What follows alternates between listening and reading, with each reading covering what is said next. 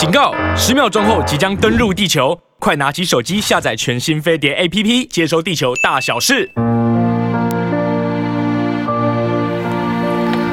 青春永远不会老。今天来到七月十三号，礼拜四喽，又礼拜四喽。嗯，然后天气呢越来越热，我感觉到。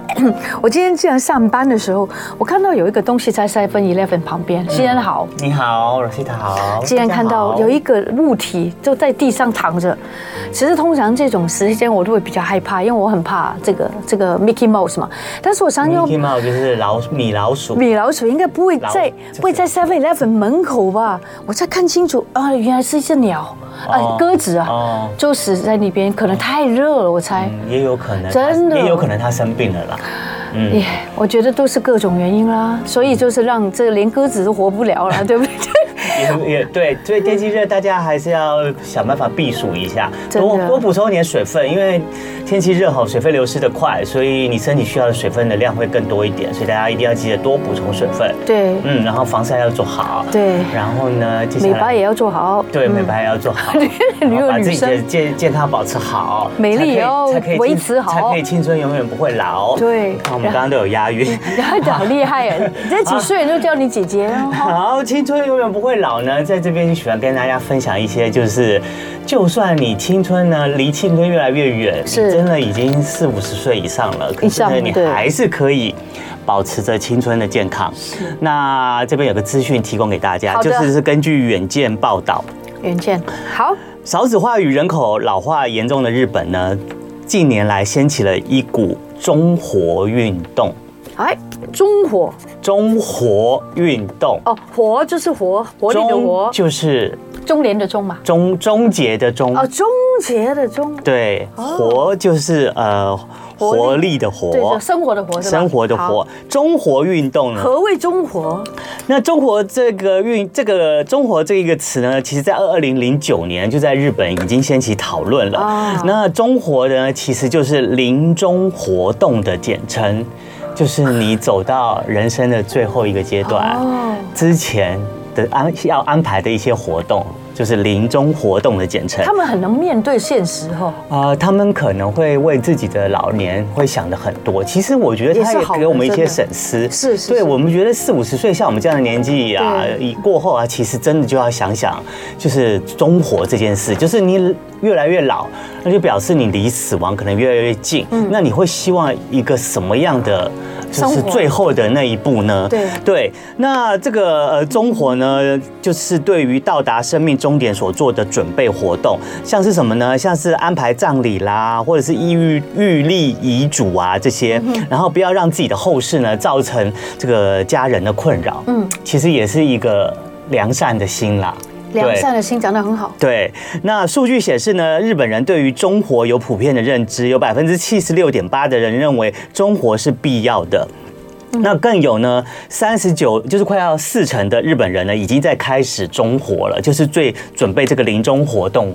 那而其中呢，拥有中活意识与行动的呢，都以女性占。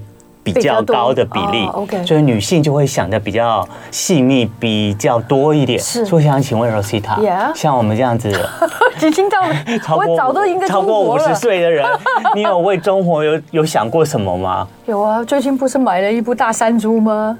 那当然不算，但是我的我觉得这个对我来说也算是一个终活。为什么呢？嗯，因为我觉得我一定就在考虑，以前是考虑外形，现在是考虑安全。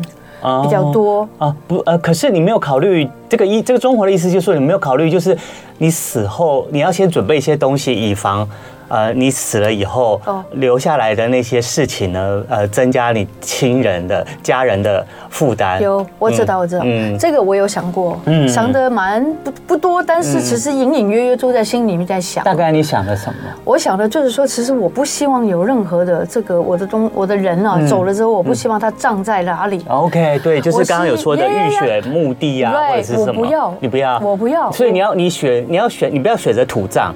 我要，我不要，我不要。那你要选择？我要就是，我希望到时候大家不需要去到一个定点看我嗯、因为我觉得这样好麻烦。是啊，真的很麻烦，我也是这么想。对，加拿大、日本这样子齐呃 齐集在一个地方，如果你想念我，你自然就会想念我。嗯，你看到某个东西，你会想念我。还有，我有想到，就是如果我呃，就是我要离开之前，我知道我快要离开了，嗯、我会准备一个礼物哦，送给我的朋友，送给我最爱的人。OK，就是几个了哈，十几个、二十个或者三十个，是他们就是。让我觉得一生很感激他们，当然包括我的孩子啊，对不对？然后也许是一瓶酒，那当然不是我了，因为我不喝酒。嗯，然后可能就是一个。很好的 run down，音乐的 run down，嗯，就是在这个丧礼进行，呃，就是告别式进行的时候，就就可以有这这个进行，然后大家就不要哭哭啼啼的。那你要写下来哦，这样子之后你女儿看到才知道要怎么帮你办一个你最想要的完美的告别式。对，所以呢，像在日本人，他们有百分之二十七点七的人在中活这一方面呢，他们所采行的这些行动呢，就是先想好目的。要放在哪里？然后呢，接下来呢，就是加入或更新他们的保险。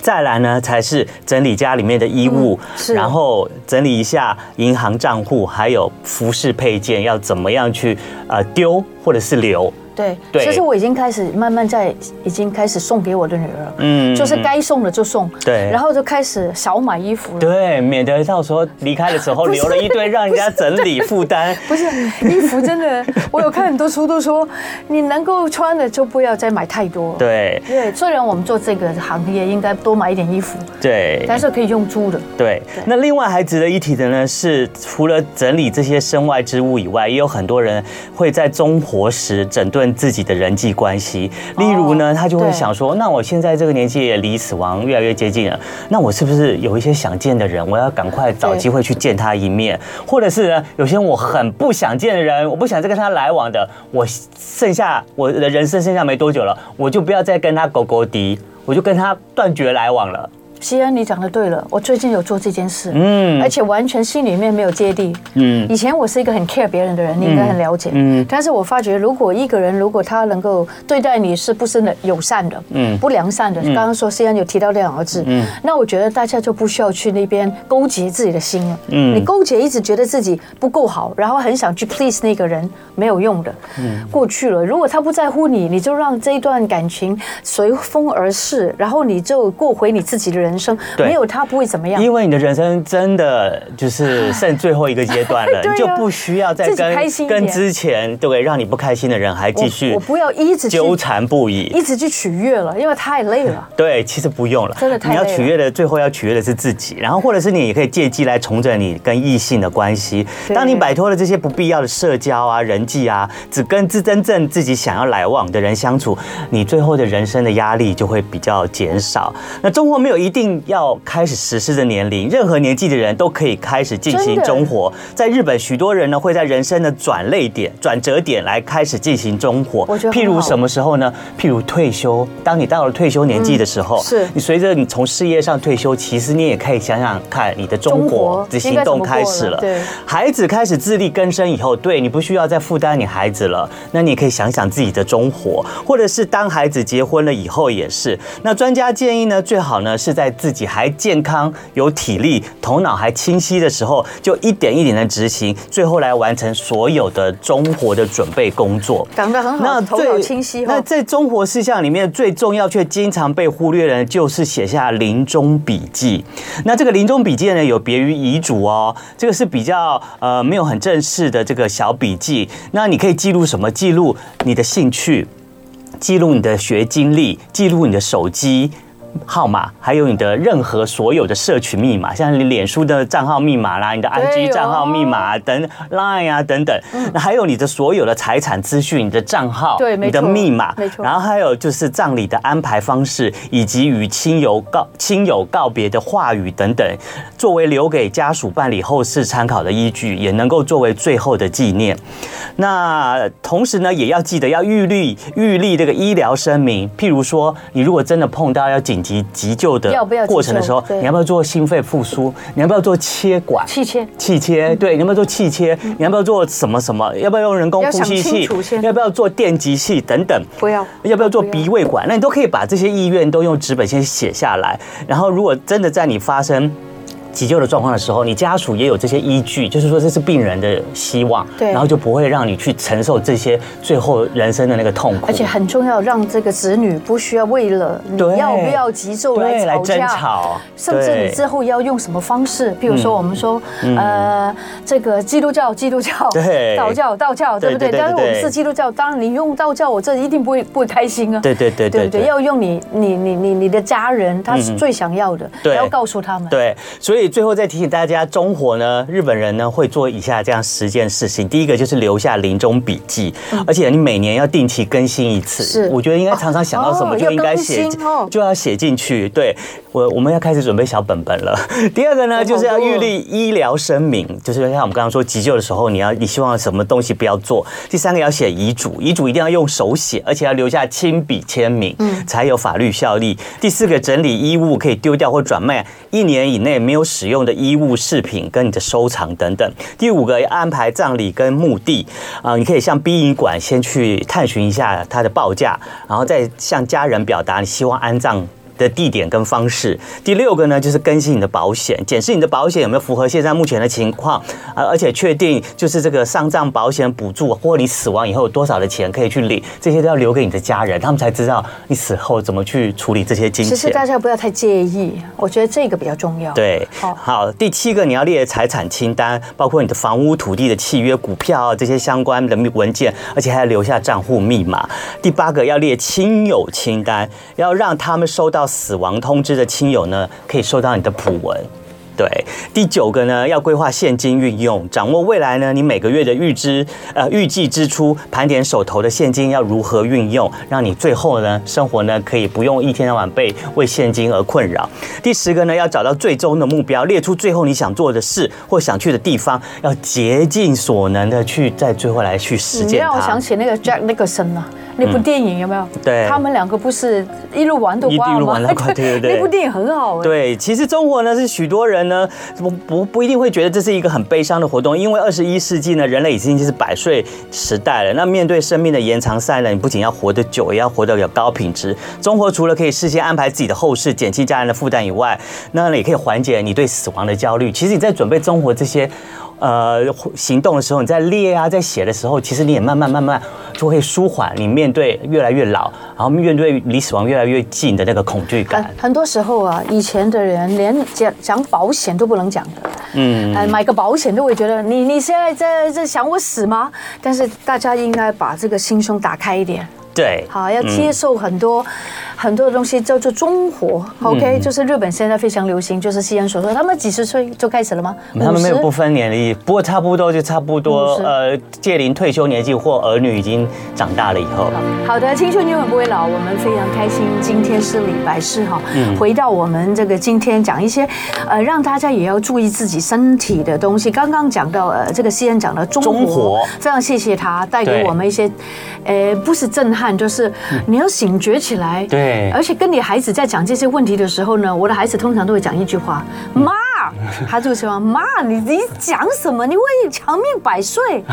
我说：“嗯，对不对？重点，对，人还是有可能会越来越长命百岁的。所以大家一定要继续收看我们的青春永远不会老，我们也会跟着百岁。对，你用你要朝向你的百岁人生呢，除了你先你先要准有一些准备之外呢，其实你要同时在准备迎接你的百岁。”的到来，你也要同时要顾好你的身体健康。像是我最近就得到了一个资讯，对，就是人生啊，当你来到五十岁的时候，是，就是我们到二十岁的时候有成年礼嘛，对不对？成年礼，对，我们五十岁也要有一个仪式，也一定要做。你知道是什么吗？什么？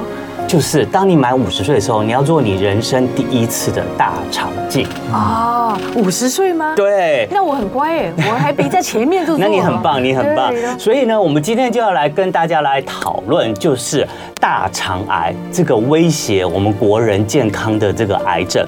为什么要讨论它呢？因为大肠癌呢，已经连续十五年蝉联国人发生率第一的癌症。那根据最新统计呢，民国一百零九年国内大肠癌发生人数是一万六千八百二十九人。换句话说呢，在台湾每二十人就有一个人罹患大肠癌。对啊，其实我们也常常。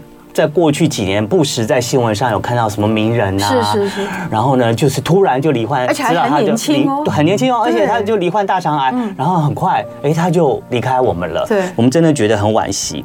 那平均四十三分钟就有一个国人呢会确诊大肠癌。嗯，那国健署副署长呢蒋淑丽表示呢，因为 COVID-19 疫情的关系呢，接受政府补助大肠癌筛检的人数呢，从民国一百零八年超过一百三十四万人，随着疫情爆发一路下。华一百一十年呢，仅剩下一百零八万人筛检，对，对，那就下降的幅度很大。嗯，可是呢，这样的情况呢，意思就是说，去筛检的人变少了，变少了。可是呢，就造成呢。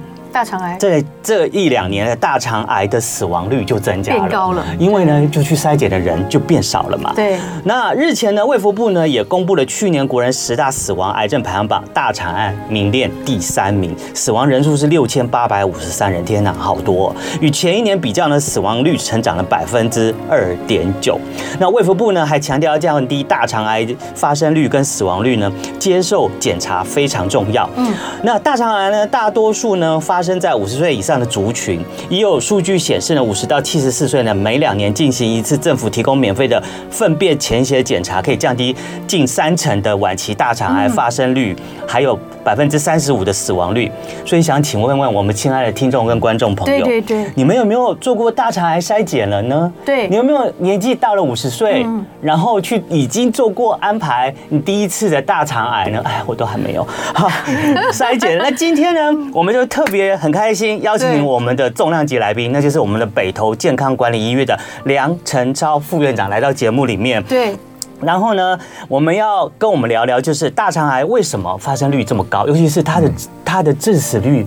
怎么也这么高？对，那检查真的有这么重要吗？那每个人都一定要做大肠癌筛检吗？对，大家有没有啊？大家有没有做过大肠癌筛检这件事情？嗯，我要问问大家。嗯，那大家不要逃避哦。对，哦，这个是面对自己的身体，是要关自己的这个爱自己的问题。对，所以今天我们好好来谈论一下，好不好？对，OK。嗯，那我们就想请问梁副院长啊，这个政府啊，就是补助的这个粪便检潜血检查，嗯，是一个怎么样的检？检查，他是不是有超过什么年纪的时候，政府就会主动通知你要做这样的检查？是这样子吗？没错，我们刚刚提到了这个粪便前期检查是国健署早期叫国健局，嗯，他在民国九十三年的时候开始实施。啊，刚开始实施是针对五十岁到六十九岁，哦，五十到六十岁。对，刚开始的时候啊，实施了几年，发现哎，成效很好，对，就是说他可以找到比较多早期大肠癌的机会，然后也降低大肠癌的死亡风险，对，是，所以他就是把它再延长，这样就变成五十岁到七十四岁。所以目前是针对五十岁以上，然后就每两年可以做一次粪便潜血检查。是，对。那那刚刚在提到说，刚刚主持人在问啊，来各位听众朋友有没有去做呢？还有观众朋友有没有去做呢？那如果以这个国健署这这么多年来的统计，对对对，就说哎，你达到这个资格，你有没有来做检查？其实大概超过一半而已。哦，好一点。那每年来做的呢？刚刚提到，特别这几年疫情有下降啊，那每年来做在一百多万嘛，哈。嗯，但是。女性做的比男性多，你看，比较细心的对自己，比较关心比较关心自己的健康，所以是不是老婆应该提醒老公？那这可能也是跟我们四癌筛检，早期是四癌筛检，现在多了一个肺癌五癌筛检。哎，可不可以说一下哪五癌？我们来了解一下。跟女性有关就是啊，子宫颈癌抹片检查，乳癌的检查啊，然后粪便潜血啊，然后口腔，这是早期的四癌啊，然后去年再多了一个肺癌的筛检，因为我们知道现在肺癌慢慢慢慢会变成。新的国病了，早晨早期我们说我们的国病是肝癌，对，但是肝癌因为有这个早期的 B 型肝炎的疫苗注射，现在 B C 型肝炎的抗病毒药物的治疗，是。现在肝癌的那个呃发生率发生率跟致死率慢慢都在下降了，那现在肺癌是一直串起来，真的，预期再过几年肺癌可能会超越大肠癌，哇，然后所以现在这个但是。肺，我们知道肺癌的筛检啊，你都照做 X 光片啊，它的它的敏感度不高，不够对，所以最理最理想就是对 low dose，就是低剂量断层扫描，是是，但这个经费比较高。不过我这几年国建署也努力，就是把肺肺针对高危险群，对，然后让它纳进来。我想是这是一个很好的一个政策了。没错。那刚刚提到这个五癌筛检里面有两项跟女性有很有关，就子宫颈癌跟乳跟乳癌，所以它可能借由这个我去做这个检查，那医院顺便通知你啊，你要做个粪便潜血。哦。所以为什么女性呢？她的这个参与率啊比男性高？嗯。但是大肠癌的发生的的性别里面是男性远远高过女性。哦。对。假设这个一万六七千人啊，对，大概九千多人是男性，六千多人是女性。嗯。男性明明比女性多，但是筛检的意愿反而比较低。是啊。所以这边还是，如果听众朋友有男性五十岁以上，男女都一样，应该要利用这个。因为数据已经讲得很清楚了，男生得到大肠癌真的比较高，那女生也比较小心翼翼的去做检查，有检查就可以提早的去预防。对，那这个检查有没有获得好处呢？对，刚刚主持人有提到，是哦，可以降低这个大肠癌的发生率也好，或者致死率都会下降。嗯，那主要是原因，你透过这个粪便潜血检查，对啊，之后有问题来做大肠镜呢，你有机会。找到比较早期的大肠癌，是，特别是你家是在零期到二期，我们都认为比较早期。嗯，像零期的大肠癌就可能原位癌，你只要内视镜切除，你大概五年存活率几乎是接近百分百。是是，那一期的话也不错，也是大概九十到九十五 percent。那第二期就略下降，可能到八十。嗯，那你如果万一是有症状才来检查，你可能到末期，那你五年存活率可能大大就降到大概十五 percent 了。嗯，好，所以这透过分辨前讲，你在还没有什么症状的时候，你就有机会去找到比较早期来，那其实癌症啊、呃，当然是我们国人致死率最高，但是你只要早期发现，其实你的存活率都是很高的。嗯，那想请教一下梁副院长哈，可能有些人就说，哎，现在有很多人得大肠癌，好像还比五十岁就年更年轻，嗯，好像现在有这个现象，是是，会不会跟外食或是有很多的原因有关呢？对，主持人讲到重点，就是说，因为我们通常呃平均来讲，就是在台湾啊，罹患大肠癌哦，那五十岁以上。大概占了多少？大概百分之八十七，接近九成。哦，那这代表说有百分之十左右是五十岁以下，而且这个因为这个五十岁以上，我们也现在有做粪便潜血检查。其实因为粪便潜血检查有刚刚有提到，不是只有找到早期的大肠癌，我们还可以透过粪便潜血检查，你有问题来做大肠镜，可以早一点发现你有大肠腺瘤性息肉。是，因为我们知道大肠癌百分之九十五都从一种就胎内息肉，特别是腺瘤性的息肉开始了啊。那我们先先来提一点，就是说，你如果粪便潜血阳性，嗯，那我我要不要来做大肠镜检查？对对对。那这些阳性的人，我到底大肠癌的机会高不高？嗯，我想我们筛检了这么多年了，其实都台湾都有一个很好的数据了哈，就说。大概多少人去做粪便潜血会阳性的？大概百分之七，在台湾哦。那这些人呢，一定要来做大肠镜检查，因为你里面呢，你发现大肠癌的风险大概是百分之五，就是说一百个潜血的人有五个是大肠癌，哦。那这边大概有六成是早期。你如果早一点来做检查，很多是早期。哦那另外的阳性的原因是什么？有一半是腺瘤性的息肉。嗯，那这些息肉就很值得，你只要还没有变癌化的时候，你把它切除，你可以降低百分之九十大肠癌。我本人就是。也是哈，对对，在做这个大肠镜的时候，其实大家不要担心，因为以前可能会做这个一般的，呃，没有做舒眠的哈，你也可以用舒眠的方式让自己。我真的其实还蛮喜欢做这个大肠镜的，为什么呢？舒眠之后呢，你真的不知道什么，但是你醒来的时候，原来你的息肉已经把它捡起来了，呃，除掉了。那那个息肉的大小。也也跟你自己很有关系，嗯，没有错，因为这个大小跟你将来会不会癌化的风险都是有关的，越大当然那个机会是越高。但是你已经把它去除的话呢，其实它变就那个地方就没有问题，对不对？只有在定期追踪就好，没有错。对，其实大肠癌最好预防，嗯，那你就是可能辛苦一点做粪便潜血，或者甚至去做大肠镜检查，你可以大大降低大肠癌的风险，因为你可能就把腺瘤性息肉拿掉了。对，那请问一下，这个政府补助的这个。呃，粪便潜血检查，嗯、呃，这个我们要怎么做，或是要怎么样拿回去？对，这个就是你拿到这个资格，你就在医院哈。嗯、那有些是在加医科，或者有些它会有特别的部门专门在做这个五癌的筛检的。嗯，哦，那你就可以健保卡，然后刷进就知道，哎，两年内有没有做过？没有做过，嗯，他就会发一个那个粪便采采检的盒子给你。对，啊，你回去以后，只要在排便之后呢，沾一点。粪便，对，然后就带到医院，然后再做化验，啊，记得要回去看报告，而且我们都会通知。现在国健署追得很紧，他希望阳筛率就是阳阳性回来。后续追踪的比例，然后慢慢提高。那我看最近国健署的报告是，目前任何这些四癌筛检有回来的阳筛率，大就是大概百分之八十。那我们希望努力提升到九十，就希望把这些人追回来。哦，那刚刚子宫颈癌一样。对对对对，子宫颈癌也确确实提供抹抹片检查后，已经大大的下降了。哎，哦，死亡的风险也大大下降。那粪便潜血阳性一定要来做大肠镜检查，因为刚刚提到这些有百分之五十。性肿瘤嘛，对，那很可惜说，那你说台湾这些人阳性到底有多少人回来？那根据过去统计，大概百分之七十五左右，嗯，还是有很多人漏掉。对，对对对。或者我阳性，我也不以为意，我就我没有症状啊，没有不舒服啊，也没有来哈。那这个也有台大医院也有很好的研究说，啊，你一年你这个阳性你不来，一年后。你离癌的风险是你还更更更高了，哎，就是可能你百百分之五，可能你再放了一年，可能就百分之九点多了，就一直一直提升了哈。所以说，真的大家以为还收到阳性，有时候还会有侥幸的心态，那我再验一次好了。我再验一次，如果阴性，嘿，我就不用去了。哦，哎，那确实有人这样想，说一次我们可以再验一次。啊，我觉得我可能是出的吃的猪血，我可能是吃的什么？对，或者是痔疮，对对，因为刚刚提到有一半是息肉，有一半是痔疮啊，有可能。他会觉得我可能是痔疮而已啦。但是你也想知道真的是什么吗？对啊，确实有人再验一次，哎，阴性，然后他就以为没事了哈。所以这个就是粪便潜血检查，我们常常会提到一个检查哈，它值不值得做，就会提到它的一个敏感性跟跟它的特异性嘛，哈。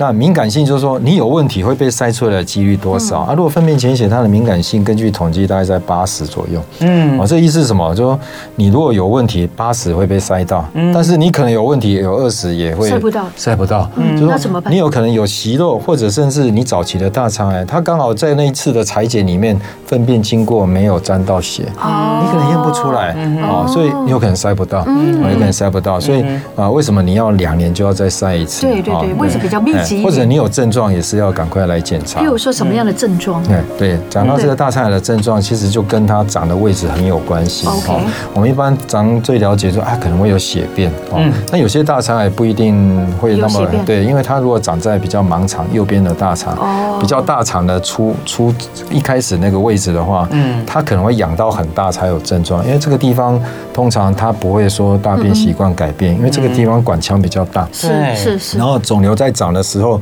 一开始小肠的一些粪水出来是比较液体的液状的，还没有还没有成型的很好，所以它比较不会有阻塞。那这这边的右边的大肠，它通常的症状是贫血。是。哦，特别是男性哦，有时候我们在门诊遇到一些男性贫血，他也有很高，特别是上了年纪的男性，因为男性贫血不常见，是女性比较常见，因为可能月经在流失，男性看到贫血又上了年纪。大概大肠癌的机会非常非常的高，我们在门诊常常看到这类的男性有很高的机会，所以贫血可能是一个一个一个症状之一哈，你可能会头晕会喘，啊，那另外就是你大便习惯改变，哦，因为你有肠道有阻塞之后，你可能排便就顺畅度就不好，有便秘的。情形，大便变得比较细，比较小，比较小，比较稀，可能对比较稀，对，然后另外就是你可以看到血便，啊，或者有一种叫里急后重，这什么意思呢？如果是肿瘤长在比较靠直肠，因为直肠就是靠近肛门快要出来的地方，嗯，那边有肿瘤，让你上完大号后，你还是会觉得好像有东西在里面，好像没有解干净，还没有解干净，这就是里脊后重的症状啊。所以大概有这些症状的话，就是一定要去就医。其实，其实。呃，我你知道吗？我们的我们的大肠啊，呃，虽然没有小肠的长度那么长啊，对，可是其实大肠的范围还是在身体里面，其实范围还蛮大的。所以呢，它它的呃，就是因为它的长度还是蛮长的，所以当它里面发生了一些病变病变的时候呢，其实就会有时候你真的不容易去察觉。当你开始有一些症状出来，譬如说你觉得啊，开始有贫血、体重变轻，或者是你排便开始不顺的时候，其实那时候你再去做。做诊查医疗，可能很多人都比较中后期了。确实，其实这样这样。这样真的很可惜，而且这好难过，而且才五十岁。对，就是说到五十岁，所以为什么政府要做这个粪便潜血检查？就是五十岁以上以后，就希望你大概至少每两年要做一次这粪便潜血检查，就是有它的原因，因为就是有之前的数据啊、医疗啊，对啊，就是就是这样子可以去侦查，可以揪出来你的这个呃大肠癌的潜在因素。所以当你在这个很初期的时候去发现呢，你有大肠癌的可能性的话，那做最后的医疗呢就会比较有效，那就会你就会离死亡就会比较远一点，远很多。对，但是所以就是不要害怕，那一定要去做这个粪便潜血的检查。像我们的 Renata 就就说，其实全国各地啊，医疗院所、卫生所，男女五十到七十四岁，每两年就可以做一次。对对，所以大家可以去各个医院去做一下咨询。那假如我们真的有阳性了，那下一步应该怎么做呢？等一下我们在广告之后就跟大家说，其实提早发现、提早预疗呃预疗或是治疗的话呢，其实我们的命还是可以活很久的，对不对？而且是不是真的像我刚刚开始一开始说的，五十岁你要一定要做的一件事情呢，就是做人生的第一次大肠镜的那个检查，其实舒眠还蛮舒服的，不要都在舒眠。OK，青春永远不会老。我们提醒大家，五十岁一定要做大肠癌的筛检，对不对？粪便粪便潜血检查。对，然后呢，我觉得啦，我自己感觉到，就是其实我们做身体检查的时候，顺便也做大肠镜，我觉得也是一件很棒的事情。嗯，对，主要还是因为啊，这个大肠癌现在对国人的这个威胁实在太大了。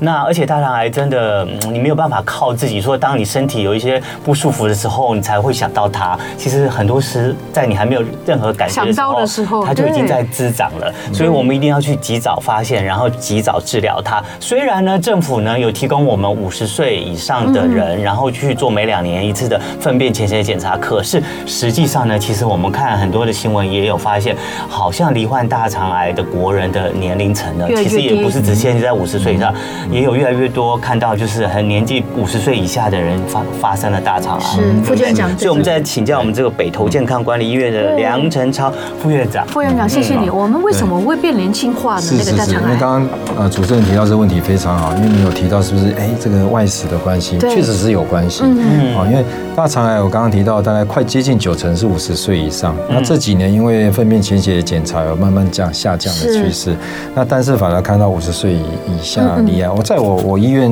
我们医院在专门在做健康检查，我遇到最年轻的大肠癌是三十八岁，哇，还是女性，对，女性对。啊，大家刚刚提到说。那这么，那我到底要几岁开始做大肠镜的筛检？嗯，那通常第一个你要考虑是大肠癌的危险因子有哪些？是是是是。那这些你是这些危险因子，你可能就不能等到五十岁，跟家族有关系。哎，没有错。第一个点到最好的问题就是你有家族史。啊，如果你家族啊这个有大肠癌的话呢，那你最好要提早十年，提早四十岁就要开始检查。因为我们知道大肠癌刚刚提到百分之九十五从腺瘤性的息肉进展开来，那平均从一个息肉。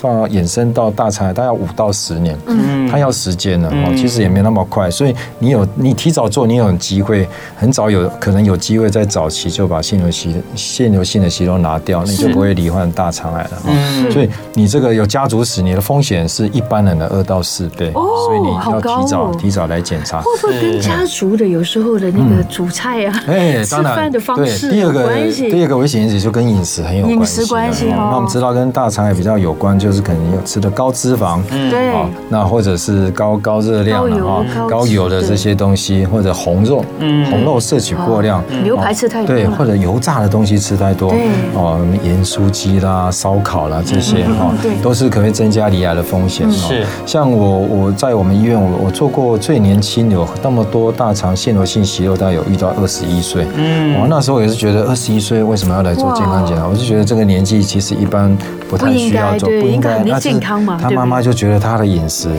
啊习惯很不好，很不好，所以他觉得他一定有问题哈。哎，加上妈妈，他还好有妈妈，对妈妈来我们医院做过，有发现大肠息肉蛮大的，有切除，还蛮大的。哎，他就帮他儿子安排，结果不一做，一开始心里想这么年轻当然没有问题，哇，进去吓了一跳，吓一跳，真的吓一跳。切了大概大大小小九颗都是腺瘤性，九颗，九颗有的蛮大，二十一岁。然后他妈妈说他每天吃炸鸡，哦，每天每天吃炸鸡，那就是一年吃两三次。他很喜欢油炸的东西，就算那个油炸油炸的面衣啊掉在桌上，他会扫一扫，他吃下去。然后人家不吃，他也拿来吃。对，他很喜欢吃。因为妈妈不吃嘛，对对啊，所以这造成这么年轻就有这么多的腺瘤性息肉。还有他透过他这几年都有回来追踪，是，那就越来越少，越来越少啊。而且也知道怎么吃法了。对对对，去改变。掉过头来。对，所以你如果是比较年轻的族群，你有可能是外食族，因为外食族我们可能在外面。油炸的食物吃的多，或者我们常常在对在在公司啊，常常聚餐就是炸鸡，哦，那个珍珠奶茶，酒就是这些喝酒，对炸鸡啤酒，对，那这些都是像韩国其实大肠癌的对呀，他们不是啤酒与那个炸鸡吗？是全世界前十名的哇，哎，他也是炸鸡、烧烤这些都很有关系啊。所以如果你的饮食习惯是比较喜欢这些高油脂然后油炸的东西，那这些你可能而且青菜也吃很少，对，蔬菜是。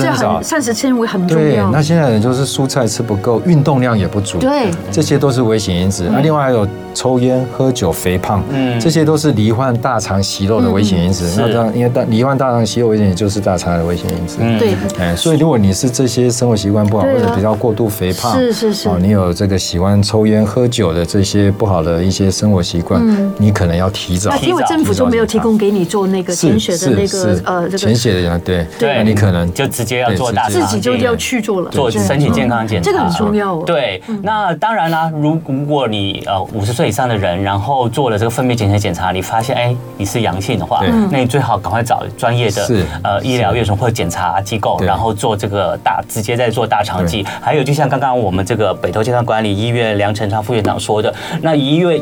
大肠癌也有年轻化的趋势。如果你有家族病史，如果你的饮食呢本来就是像刚刚提到说有那么多的高危险因子，那你也应该要好好的先关心爱自己，要赶快去安排做一下身体健康检查，包含了这个大肠镜的部分。所以接下来呢，我们就要请做做这个大肠镜检查专门的，对非常专业的这个专家，哎副院长。那我们像我没有做过大肠镜，我觉得我就听了以后，我就想我好想马上去做。那可是对大肠镜，我们有一点点。就是嗯，一点点的想象，就是怕他会不会觉得整个诊疗过程会是怎么样啊？哎，痛不痛啊？对，这样是不是一定要做舒眠啊？是是。那然后总共这个这个检查的时间要多久啊？对对。所以大肠说刚刚有提到大肠的长度也蛮长的，嗯，那大概稍微一百三十到一百五十公分左右。但是大肠其实是弯弯曲曲，我们大概可以画出很像一个 “M” 字形。对。那其实没有那么直啊，然后特别在乙状结肠啊或者。脾转弯、肝转弯有几个转转角呢，会比较比较不好处理，比较弯曲。一点。所以如果通常早期我们在做大肠镜，因为我做大肠镜也做了二三十年了，早期做的时候。确实很少舒眠，嗯。啊，那以前没有，我以前也是做用的气，我们都是灌一般的空气，没错。然后做的过程中，你会觉得第一个打气，我们要打气把肠子撑开才看清楚，对。那那个就让你觉得肚子很胀，很胀哈。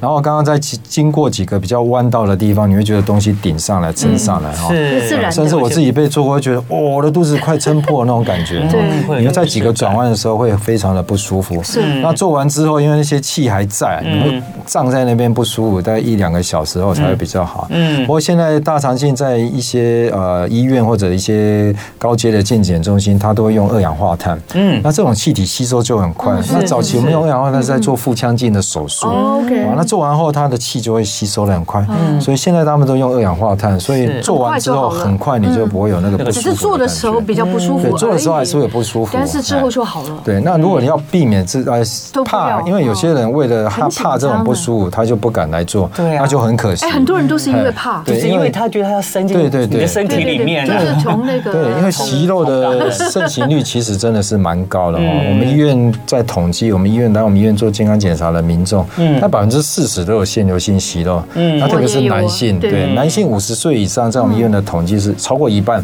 都有腺瘤性的息肉哦。所以这些如果因为害怕这个检查不来做，那就很可惜，没有把一些大肠癌的早期病变先处理掉。没错，没错。哦，那那现在就是有提供。舒眠了，那你就是睡一觉，嗯，好，然后就可以完成这个整个检查，包括切除息肉，你也都不会有感觉。那通常这个检查要花多少时间呢？哈，那平均大概是在差不多二三十分钟。嗯，哦，那牵涉到你有没有处理大息肉？的。对对对对。而且做大肠镜哦，如果你你做太快，其实也不好，因为我们知道，呃，大肠镜我们都有一个有一个准则，就是说你的你的进去之后哈，进到盲肠最底端，然后到你出来哈，这个观察的时间最少最少要六分钟以上。嗯，要要细心的。这是一个对大肠镜一个检查品质很重要的指标。你有没有细心慢慢看？很重要。那不然我们常常偶尔会遇到说，哎，这个我去年才做过，都说没事，为什么今天来这里检查发现大肠癌？哦，那那我们知道大肠癌不会那么快一年内发生，是，那一定是躲藏在某个角落或者比较扁平型没有被找到。好，所以做大肠镜，如果你要希望这次好不容易。我三天的这个低渣饮食，又吃了泻药，要来检查，你也希望好好的检查 哈，所以不要跟医师急，我要要快快一点哦，快一点有可能就漏掉了。对，那另外一个很重要是，你清肠要清得很好。对，你如果清不好，进去里面很多粪便的渣渣，有可能病灶遮住了。所以我们做了健检中心，还要去看一下你的粪便有没有有没有清好。对，如果清不好，颜色不对，还要再喝水。再讲。哦，那个因为这个就是跟大肠镜后续你进去的检查品质。很有关系，其实也是跟你自己的身体有关系。对，啊，所以这样整个检查的过程大概大概在半小时以内。对，但是那个三天的那个低渣也要注意。对对，低渣其实也不是说都不能吃东西，我只是蔬菜水果吃的比较清淡一点。嗯，就是在你要做大肠镜检查前三天，对，你要避免吃就是纤维比较多的蔬菜水果。对，没错没错。其实那些都会呃相关的，就是像像如果你在北投那个健康管理医院，他们都会他们会是会先提醒你，对，细心的告诉你，对，告诉你你要在做大肠之前。怎么对？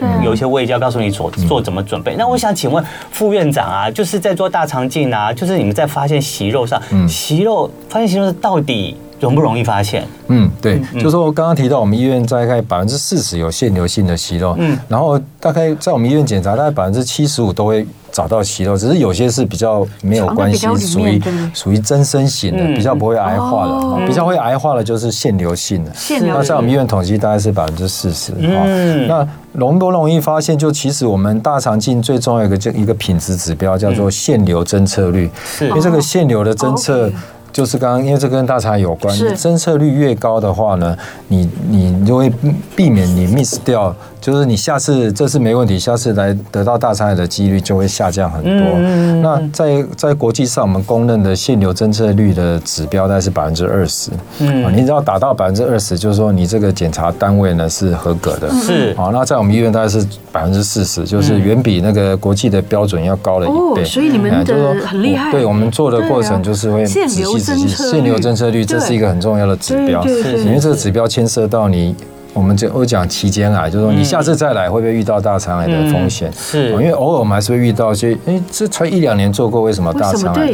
哎，就是它可能有息肉躲藏在一个地方，然后做的过程你可能粪便遮住也好，或者转弯转角不容易观察到也好，哦，所以这些都是有可能会被 miss 掉的一个风险。对，是是是，对，所以还是早期发现，对，就可以早期。另外，大家做大肠癌很怕就是合并症啊，会不会肠穿孔，会不会出血？哦哦，那。现在大概肠穿孔的风险大概是万分之三到千分之一，其实是是还好，还蛮安全的。对，那有人担心我会不会麻醉，我不会喊痛，医师你就容易把我肠子弄破。嗯，这个也都有统计是没有没有提升。其实医很有经验医师他在操作的时候，他会知道哪边是有阻力，他就会不会太勉强。其实跟你有没有睡着没呃是没有太大的关系。所以大家要记得要找有经验、有经验还有专业的医师，像我们的副院长一样，对不对？这我觉得很重要，真的。对，所以这样听起来，副院长好像我们做大肠镜也不能说就是人生做一次就够了。所以我们做了大肠镜以后，应该要多久以后应该要再做一次？两年就要做了。对，就是说你如果检查都没有问题，多久做一次呢？哈，那这个其实要定定这个标准也很难。那我们有时候会参考美国，哈，那美国的肠胃科医学会是，如果你都没事，都没有息肉，他是建议你下次做是十年了，哈。哦。但在台湾，我们普遍肠胃科医师的共识是不行。